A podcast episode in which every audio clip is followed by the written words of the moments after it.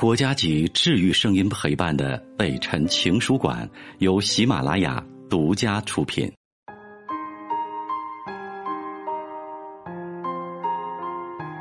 北辰的情书馆，这里有写给全世界的心事。你好吗？我是北辰，欢迎你来听我。你有过这样的感受吗？明明是两个人，但却过着一个人的日子，呼吸着一个人的空气，好像……还是一个人。来看这样的留言吧。拉黑男友五天了，他还是没有发现。今早六点，朋友给我打电话，第一句话就是：“我已经对他绝望了。”这对小情侣三天一大吵，五天一小吵，早就听得耳朵起茧了。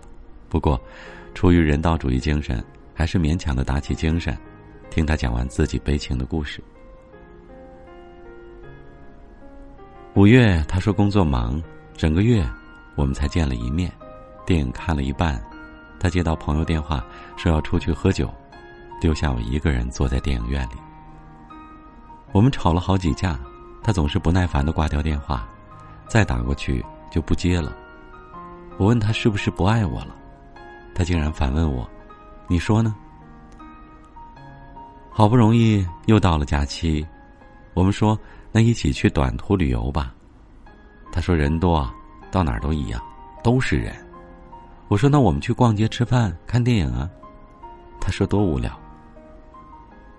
后来我们约好了去泡温泉，我还特地准备了防晒和泳衣。晚上的时候，他突然告诉我，他不想去了，想在家里陪他爸妈。我那一瞬间真的受不了了，在他心里，我到底算什么呢？总之，情绪就失控了，我冲他发泄了一顿，然后就把他拉黑了。讲到这里的时候，朋友的情绪很不平静，话语也哽咽了下来。我说：“其实啊，我觉得你早该拉黑他了。”话还没讲完，他哇的一声哭了出来。今天我又加回了他。才知道这些天他根本没有找过我，整整五天了，他甚至没有发现自己被拉黑了。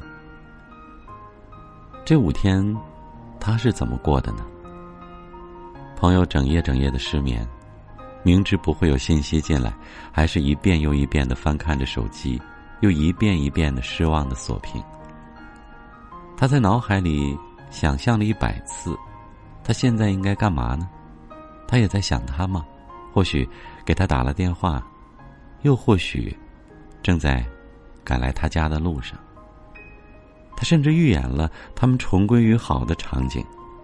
他一定会跟他道歉吧，一定会后悔的不得了，一定会抱着他承诺。而这一切，最终什么都没有发生过。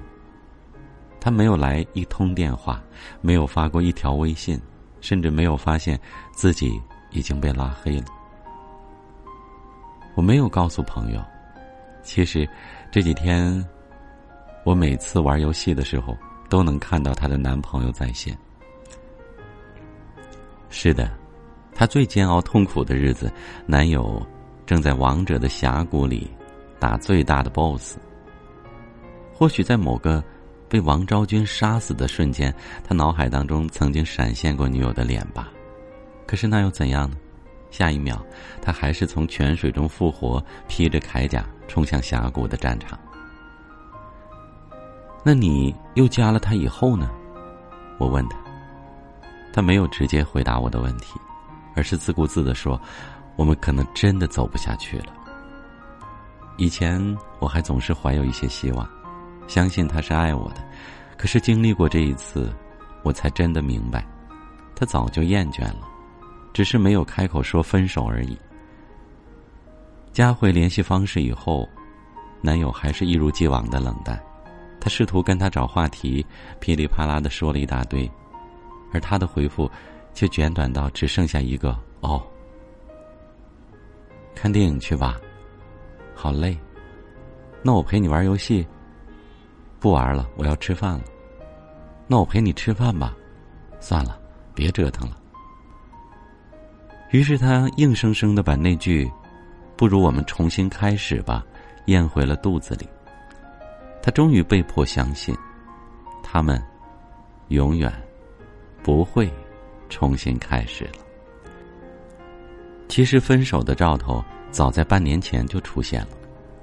他开始挂他电话，嫌他烦人，逃避见面的机会，这些情绪早就精准的传到了他的脸上。可是，女孩子是天生的感性动物，明知道他要走，就舍不得叫他走，于是，在心里为他找了一万个借口。或许他只是累了，或许他只是忙，或许他只是心情不好吧。而等一切希望破灭，才明白要走的人是从来留不住的。他说累了，你就该挂电话；他说烦了，你就该起身离开了。他不再和你说话，你的千言万语就也要咽下了。因为世上最不可挽留的，就是一个不再爱你的人，而你却还要爱自己。我是北辰，再次感谢你收听了今天的节目，多多分享给你的朋友，也多在留言区互动，留下你的问题，我们会集中回复。祝你幸福。